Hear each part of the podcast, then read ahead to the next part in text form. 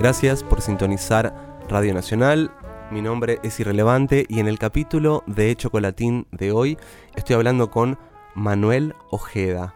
Manu sacó un disco hace muy poco que se llama Mar de Mármara, música inspirada en la poesía de María Melec, que es su abuela que hubiese cumplido 100 años, una poeta surrealista alucinante y también grabaron en el disco Damita Beira, Ian Elizondo, Carlos Méndez. Hay un arte de tapa de Maru Elorza alucinante. Recomendamos que lo escuchen en todas las plataformas.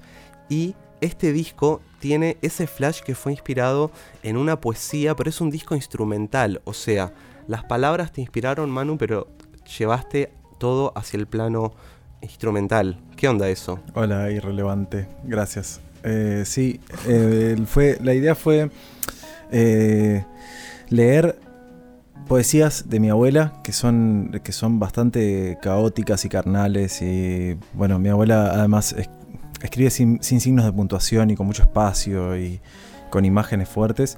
Y embeberme un poco en cada poema y de ahí como que vomitar una música, digamos. Eh, excretar una música que casi como no sujeta a, a juicio propio en lo posible.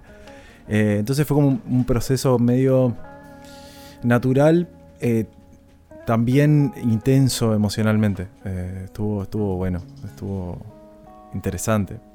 ¿Y eso cómo lo grabaron dentro del estudio? ¿Cuánto tiempo les llevó? Eso lo grabamos todo en un día. nos juntamos, yo venía compartiendo las músicas como, como iban medio naciendo con cada uno de los músicos por separado. Porque me estaba juntando con cada uno de ellos de manera individual, eh, semanalmente, y como que iban naciendo y les iba mostrando alguna cosa y probábamos alguna y qué sé yo, y de repente como que se fue conformando el equipo.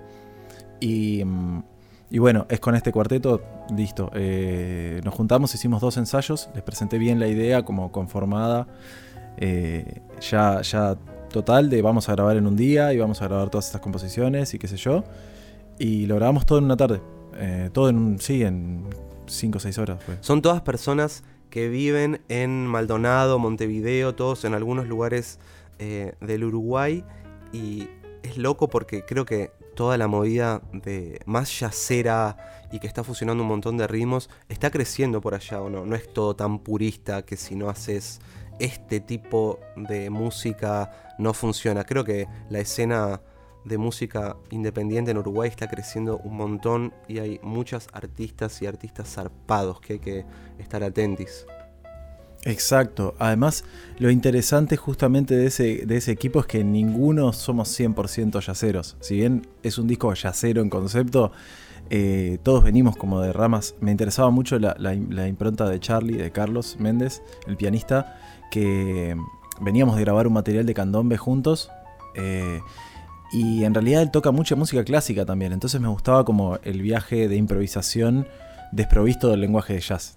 Si pudieses producir a alguien de cualquier época, vos podés elegir, viva o muerta o lo que sea. Pero lo único que tenés que hacer es llevar a esa persona a otro género que nunca haya explorado esa persona. ¿Qué artista y qué género harías? Moria Casares, mucho mejor respuesta. de verdad, si querés poner María Casares, mucho mejor. Gracias por sintonizar Radio Nacional, gracias a mis compañeras de Agenda Bahía por el espacio. Hoy charlamos con Manojeda y nos vemos en la próxima edición de Chocolatín.